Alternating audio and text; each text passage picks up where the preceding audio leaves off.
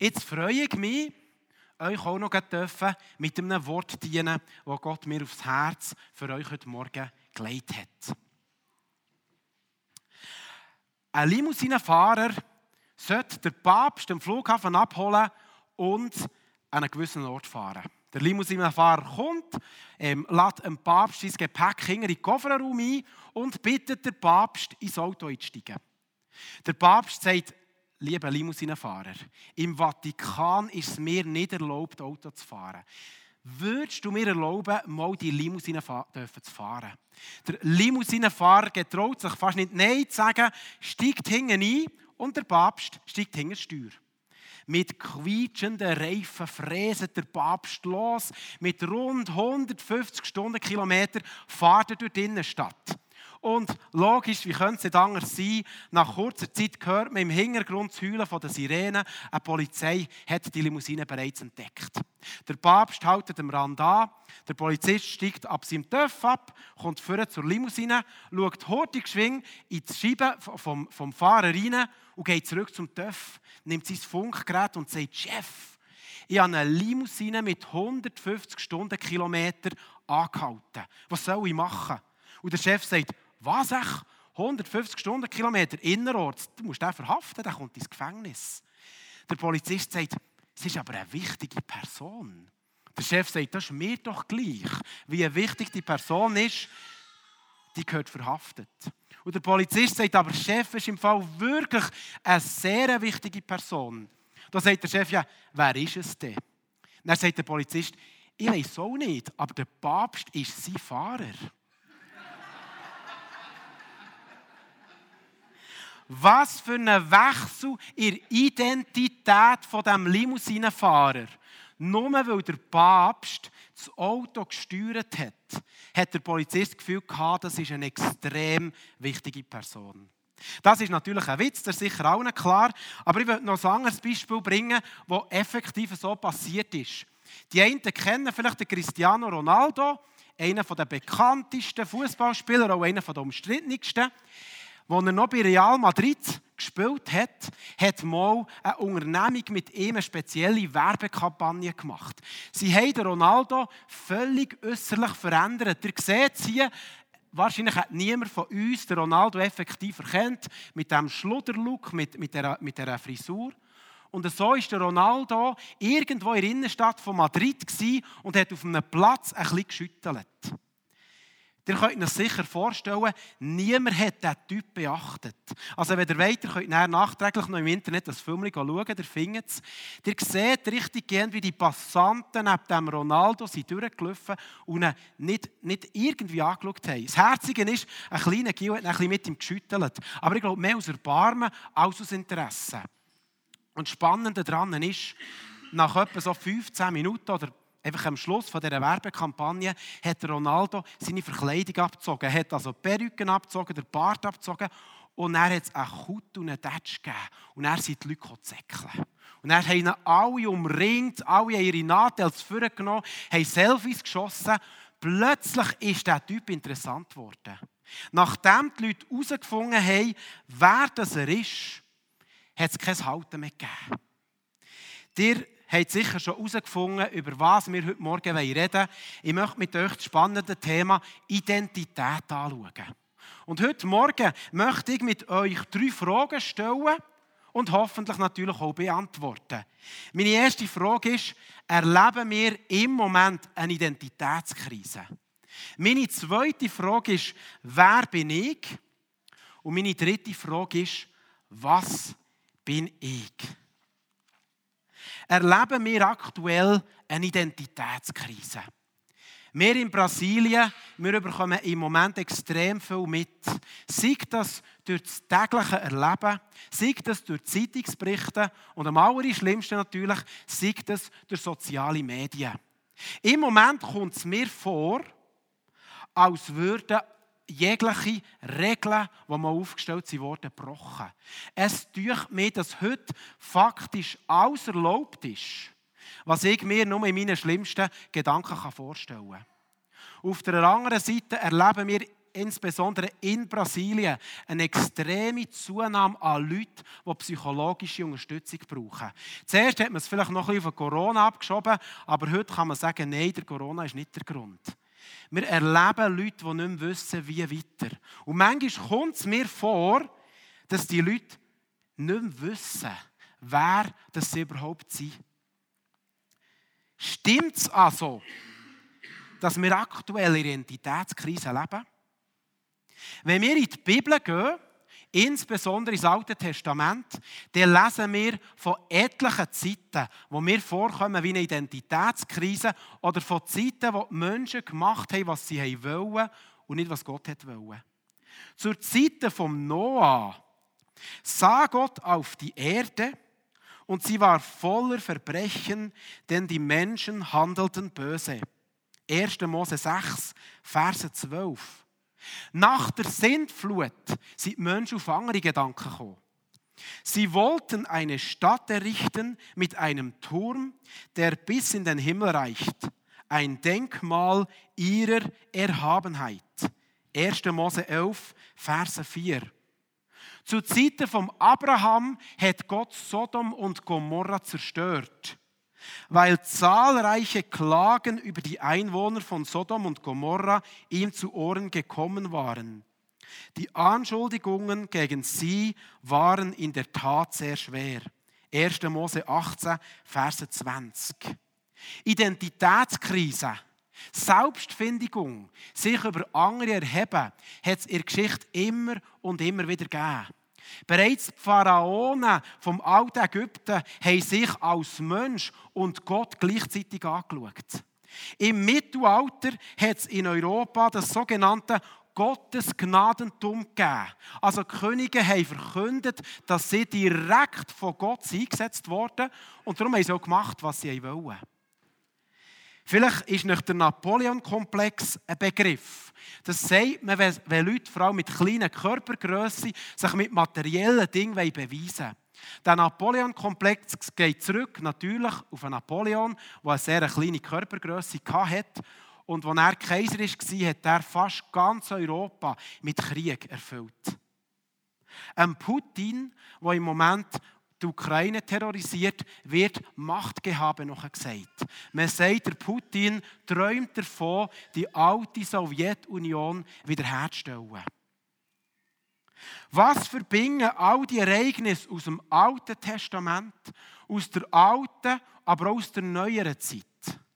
Wir erleben immer wieder Menschen, die machen und tun, was Gott missfällt. Wir erleben Menschen, die irgendwo das Gefühl haben, sie seien etwas Besseres als alle anderen. Aber warum wiederholt sich die Geschichte immer und immer wieder? Warum erleben wir immer wieder Zeiten von sogenannten Identitätskrisen? Für mich ist die Antwort relativ simpel. Wir wissen nicht mehr, wer das wir sind. Aber wer sind wir denn wirklich? Ich glaube, das ist wahrscheinlich die Frage von allen Fragen. Wer bin ich? Um diese Frage zu beantworten, möchte ich mit euch ganz am Anfang der Bibel gehen. In 1. Mose 1, Vers 26. Dort steht, da sprach Gott, wir wollen Menschen schaffen nach unserem Bild, die uns ähnlich sind Sie sollen über die Fische im Meer, die Vögel am Himmel, über alles Vieh, die wilden Tiere und über alle Kriechtiere herrschen. Hey, du und ich, wir sind das Ebenbild von Gott. Könnt ihr euch das vorstellen? Gott hat gesagt, wir wollen Menschen schaffen nach unserem Bild. Und das hat er noch nach, nach der Erschaffung von allen Tieren hat Gott einen Mensch geschaffen, der ihm ähnlich ist. Der David formuliert es im Psalm 8, Verse 6 und 7 mit folgendem Wort. Wenn ich den Himmel betrachte und das Werk deiner Hände sehe, den Mond und die Sterne, die du an ihren Platz gestellt hast, wie klein und unbedeutend ist da der Mensch. Und doch denkst du an ihn und sorgst für ihn. Denn du hast ihn nur wenig geringer als Gott gemacht und ihn mit Ehre und Herrlichkeit gekrönt. Du hast ihn über alles gesetzt, was du erschaffen hast, und ihm Vollmacht über alles gegeben. Besonders das Wort Ehr und Herrlichkeit wird heute oftmals genutzt, für zu sagen, dass der Mensch die Krönung vor Schöpfung ist. Doch bereits kurz nach der Schöpfungsgeschichte erleben wir die erste Identitätskrise. In der Einleitung bin ich bewusst nicht auf die Identitätskrise eingegangen, weil die möchte ich jetzt gerne mit euch betrachten. Im Paradies, im Garten Eden, am schönsten Ort, wo wir uns auch nur in den, in den grössten Träumen vorstellen können, verführt die listige Schlange Eva mit folgendem Wort. Hat Gott wirklich gesagt, dass ihr keine Früchte von den Bäumen des Gartens essen dürft? 1. Mose 3, Verse 1. Und auf die Antwort von Eva erwidert Schlange, und jetzt müsst ihr ganz gut zulassen, wenn ihr von diesen Früchten esst, welche euch Gott verboten hat zu essen, werdet ihr sein wie Gott und das Gute vom Bösen unterscheiden können. 1. Mose 3, Vers 5. Ihr werdet sein wie Gott. Hier ist es wieder, was wir vorhin in der Einleitung zusammen angeschaut haben. Sein wie Gott, das haben schon die Pharaonen, das haben schon die Könige im Mittelalter wollen. Auf die gleiche Ebene kommen wie Gott. Die Eva und später auch der Adam haben von dieser Frucht gegessen und haben sich in dem Sinn gegen Gott versündigt. Das hat dazu geführt, dass die Eva und der Adam das Paradies verloren aber noch viel schlimmer, sie die Gegenwart von Gott müssen verlassen. Seit der ersten Sünde, seit die erste Sünde in die Welt ist gekommen, sind wir Menschen getrennt von Gottes Gegenwart. Haben wir Menschen nicht mehr das Anrecht, in Gottes Gegenwart zu treten. Aber Gott sei Dank hat Gott bereits eine Lösung parat gehabt. In Johannes 3, Verse 16 bis 18 lesen wir, denn Gott hat die Menschen, denn Gott hat die Welt so sehr geliebt, dass er an seinen einzigen Sohn hingab, damit jeder, der an ihn glaubt, nicht verloren geht, sondern das ewige Leben hat. Gott sandte seinen Sohn nicht in die Welt, um sie zu verurteilen, sondern um sie durch seinen Sohn zu retten. Wer an ihn glaubt, wird nicht verurteilt. Wer aber nicht an ihn glaubt, ist schon verurteilt, weil er nicht an den Namen des einzigen Sohnes Gottes geglaubt hat. Der, Rettungs, ähm, der Rettungsring ist ausgeworfen worden. Jesus Christus ist am, am Kreuz gestorben für deine und für meine Schuld. Und wenn wir den Jesus in unserem Herz aufnehmen, dann haben wir das Recht, wieder zurück in Gottes Gegenwart zu treten. Dann haben wir das Recht, einisch die Ewigkeit mit Gott zu verbringen. Der Paulus beschreibt das wunderschön in 1. Korinther 5, 5 Verse 17. Das bedeutet aber, wer mit Christus lebt, wird ein neuer Mensch. Er ist nicht mehr derselbe, denn sein altes Leben ist vorbei. Ein neues Leben hat begonnen. Vielleicht bist du heute Morgen hier und sagst, wenn ich ganz ehrlich bin, ich habe die Entscheidung eigentlich noch gar nie in meinem Leben getroffen. Wenn ich ganz ehrlich bin, so wie jetzt der Paulus hier schreibt, das kann ich von mir her nicht sagen. Ich bin noch gar nicht eine neue Kreatur. Dann möchte ich dich herzlich einladen, am Schluss vom Gottesdienst in der Ministry-Zeit vorzukommen. Und wir tun extrem gerne mit und für dich zusammen beten.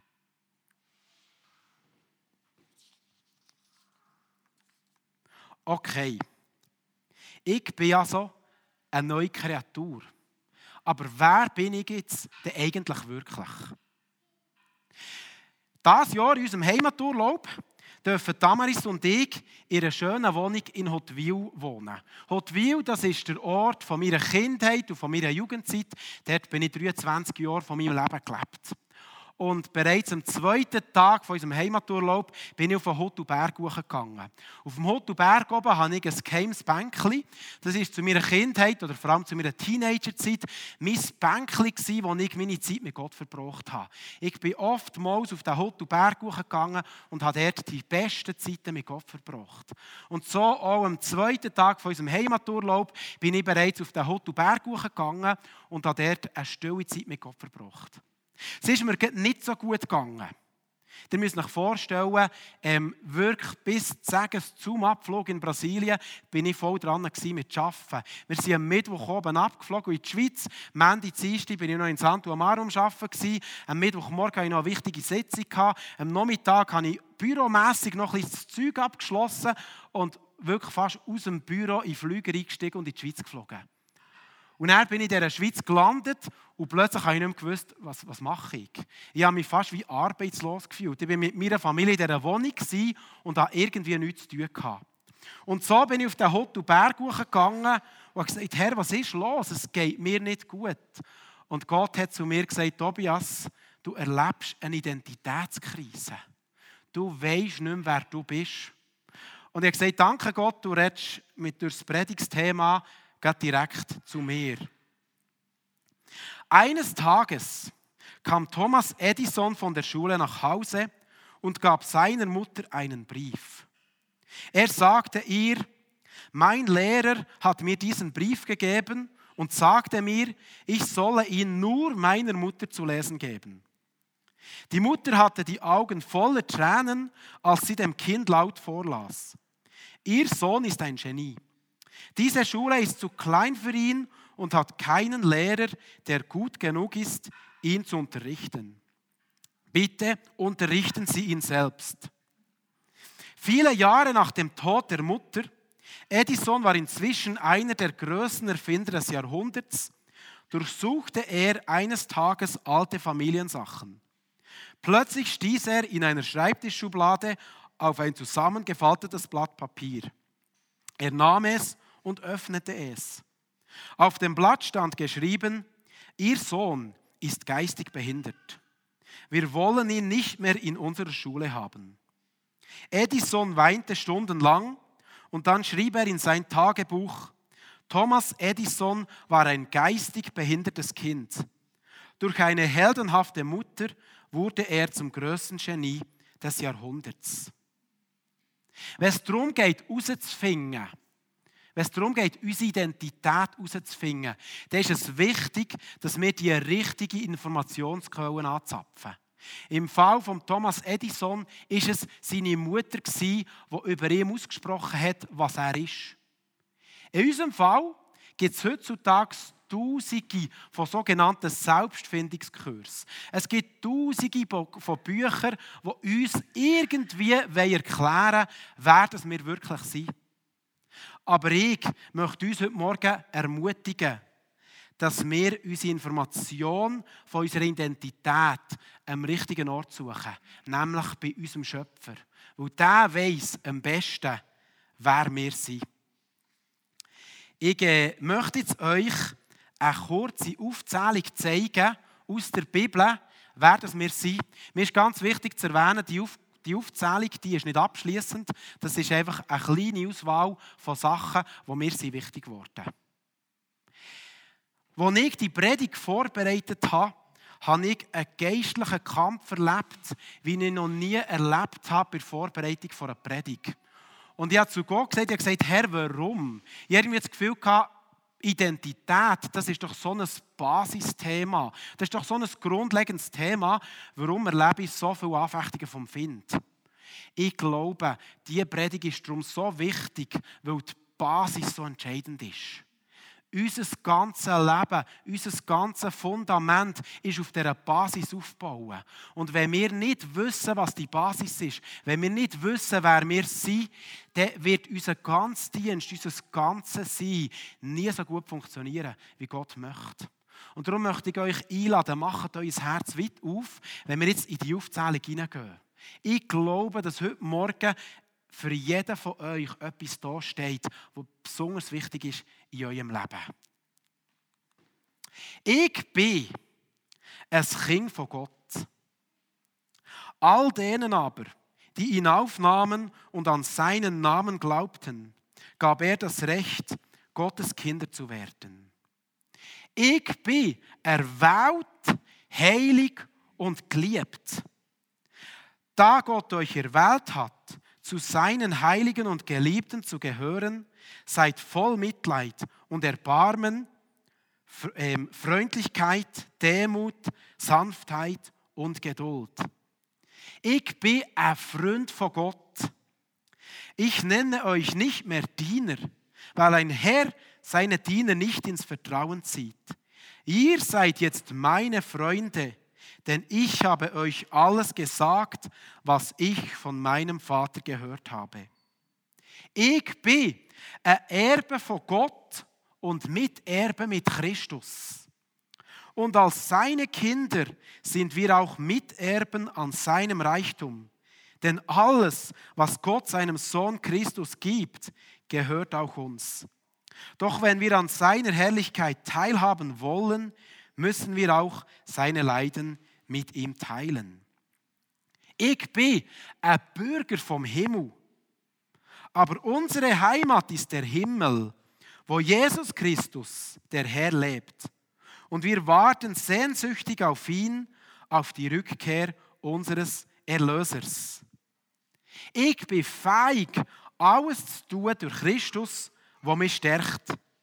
Denn alles ist mir möglich durch Christus, der mir die Kraft gibt, die ich brauche. Die Aufzählung, die Aufstellung habe ich gefunden auf einem, auf einem, auf einem Informationsblatt vom Glaubenszentrum Bad, Bad Gandersheim, eine mega coole Bibelschule im Norden von Deutschland. Wenn jemand die gesamte Aufzählung interessiert, dürft ihr am Schluss gerne auf mich zukommen und ich kann euch die gerne zeigen. Wenn wir jetzt die Frage, was bin ich, beantworten, dann ist mir ganz wichtig zu sagen, alles, was wir jetzt vorher gehört haben zum Thema, wer bin ich, ist schon gültig, bevor wir über das Thema, was bin ich, reden. Im Johannes 4, Vers 10 steht, weil Gott so gnädig ist, hat er euch durch den Glauben gerettet. Und das ist nicht euer eigenes Verdienst, es ist ein Geschenk Gottes. Und doch hat Jesus uns einen letzten Auftrag gegeben, bevor er zurück in den Himmel gegangen ist. Das, ist, das sind ganz bekannte Bibelverse, die sicher die meisten von euch ganz gut kennen. In Matthäus 28, Verse 18 bis 19 steht, mir ist alle Macht im Himmel und auf der Erde gegeben.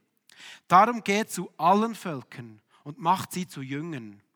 Tauft sie im Namen des Vaters und des Sohnes und des Heiligen Geistes und lehrt sie, alle Gebote zu halten, die ich euch gegeben habe. Und ich versichere euch, ich bin immer bei euch bis ans Ende der Zeit. Der Missionsbefehl oder der Auftrag habe ich in drei Unterpunkte unterteilt. Mein erster Unterpunkt heisst, geht zu allen Völkern oder in anderen Übersetzungen steht, zu allen Nationen. Es gibt ganz viele Christen, die nicht den Text und sagen, ah genau, das ist der Missionsbefehl. Der gilt vor allem für alle berufenen Missionare, die ins Ausland gehen. Das stimmt, aber nicht nur. Ich glaube das tiefste in meinem Herzen, dass der Missionsbefehl uns allen gilt. Jesus hat den Missionsbefehl seinen zwölf Jüngern vermittelt. Aus der Kirchengeschichte wissen wir, dass von diesen zwölf mindestens zwei Jerusalem gar nie verloren haben oder zumindest in Jerusalem gestorben sind. Und der Petrus, wissen wir, dass er ganz am Anfang noch in Jerusalem geblieben ist. Er war der Vorsteher, der Leiter der ersten Gemeinde, bevor er auch er auf Missionsreise ist gegangen. Der Missionsbefehl hat allen zwölf Jüngern gültet obwohl zwei gar nie in die Mission sind gegangen. Damaris und ich, wir sagen immer wieder unermüdlich zu all unseren Leuten, wir glauben, dass wir alle Missionare sind. Also du und ich. Der einzige Unterschied zwischen dir und mir ist, ich bin Auslandmissionar und du bist Inlandmissionar. Aber wir glauben, Missionare sind wir alle. Geht zu allen Völkern bedeutet für mich, Gang zu deiner Familie, die vielleicht noch nicht an Gott glaubt. Gang zu deinen Verwandten, die vielleicht Gott nicht mal kennen. Gang zu deinen Freunden, zu deinen Arbeitskollegen, zu deinen Schulkollegen. Ich glaube, dass jeder Mensch, jeder von uns, Menschen in seinem Leben hat, wo er den besten Zugang hat, wo er den direktesten Zugang hat, wo er am besten erreichen kann. Der zweite Punkt, den ich aus dem Missionsbefehl herauslese, ist, machen sie zu Jünger und taufen sie im Namen vom Vater, vom Sohn und vom Heiligen Geist. Machen sie zu Jünger bedeutet für mich, erzählt ihnen von Jesus. Kommt zu euren Familien, Verwandten, Freunden und lebt und redet von Jesus. Macht ihnen Jesus lieb, verkündet ihnen Jesus und helft ihnen zur Erkenntnis zu kommen, dass sie ihr Leben Jesus geben können. Taufe ist für mich das äußerliche Zeichen von dieser inneren Entscheidung, mit Jesus vorwärts zu gehen. Der dritte Teil von diesem Missionsbefehl für mich ist, lehren sie, alle Gebote zu halten. Lehren sie alle Gebote zu halten, bedeutet für mich, begleitet sie und zeigt ihnen auf, was es bedeutet, mit Jesus unterwegs zu sein. Ich bin so davon überzeugt, dass jede Person, die ihr Leben Jesus übergeben hat, mindestens ein bis zwei Christen an der Seite braucht, wo ihr aufzeigt, was bedeutet jetzt das, mit Jesus unterwegs zu sein? Was bedeutet das, eine neue Kreatur zu sein? Der Auftrag ist klar. Aber warum gibt es immer noch so viele Christen, die den Auftrag nicht wahrnehmen? Ich glaube, die Antwort ist wieder die gleiche, weil wir nicht wissen, wer wir sind. Wenn wir wissen, wer wir sind, wenn wir unsere Identität kennen, dann gehen wir raus. Und dann erzählen wir es. Dann verschwiegen wir es nicht. Wenn ihr auf Brasilien geht, und wenn ihr über Fußball redet, dann könnt ihr aufhören. Dann habt ihr eine Stunde, zwei, jemanden, der euch erklärt, um was es geht. Wenn ihr auf Recife kommt und sagt, ich bin für Santa Cruz, das ist ein Fußballverein, der nicht so beliebt ist, dann werdet ihr terrorisiert. Dann kommen die Leute unter auf euch hin und sagen, das ist falsch, ihr müsst für Sportski sein. Das ist der Recife Club, das ist der, für den stehen wir, für den fanen wir vertagen wir alles. Wenn wir unsere Identität in Jesus kennen, dann glaube ich, dann sind wir wie ein brasilianischer Fußballfan. Und wenn irgendjemand etwas sagen wir würden sofort für unseren Fußballclub Jesus einstehen und sagen, nein, Jesus ist anders. Nein, Jesus ist das Leben. Nein, Jesus bedeutet Ewigkeit. Jesus bedeutet Beziehung wiederhergestellt mit dem Vater. Ich möchte gerne zum Schluss kommen und eine kurze Zusammenfassung machen und bitte sonst die Preisband bereits auf die Bühne. Wir haben heute Morgen drei Fragen gestellt und ich hoffe, dass wir sie jetzt beantworten können. Unsere erste Frage war, leben wir in einer Identitätskrise? Und ich glaube, wir können die Frage mit einem Ja beantworten. Mit einem Ja und mit einem Aber. Ja, wir leben in einer Identitätskrise, aber wir leben bereits seit 5000 Jahren, seit kurz nach der Schöpfung dieser Welt, in Identitätskrise. Seit Eva vor Schlangen gehört hat, hat Gott wirklich gesagt. Seitdem leben wir in Identitätskrise. Dann haben wir uns mit dem Thema Wer oder mit der Frage, wer bin ich befasst. Wir haben herausgefunden, dass wenn wir unser Leben Jesus übergeben haben, dass wir eine neue Kreatur sind. Wir haben erfahren, dass wir Kind Gottes sind. Erwählt, heilig und geliebt. Ein Freund Gottes. Ein Erbe von Gott und Miterbe mit Christus. Ein Bürger vom Himmel. Und wir haben gehört, dass wir feig sind, alles zu tun durch Christus der uns stärkt. Ich werde meinen Aufruf nochmal verstärken.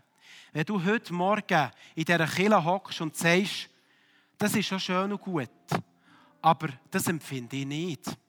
Die Identität, die spüre ich in meinem Herz nicht. Dann werde ich dich aufrufen, komm der Zeit vor meiner Zeit führen und lass für dich beten. Hey, ich werde dich wirklich ermutigen, gang nicht aus diesem Gottesdienst, wenn du die Identität in deinem Herz nicht hast. Lass für dich beten, lass dir die Identität zusprechen. Und gang raus und sag, ich weiß, wer ich bin.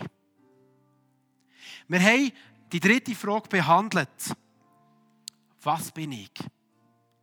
Wir haben gehört, dass wir alle berufene Missionare sind. Wir haben gehört, dass wir entweder Inland- oder Russland-Missionare sind. Wir haben gehört, dass der Missionsbefehl uns allen gilt. Geht raus in alle Nationen und erzählt ihnen von Jesus. Liebe Freunde, wir leben in einer Identitätskrise. Wir leben in einer Zeit, wo wir nicht mehr wissen oder wo die Menschheit nicht mehr weiss, was richtig und was falsch ist.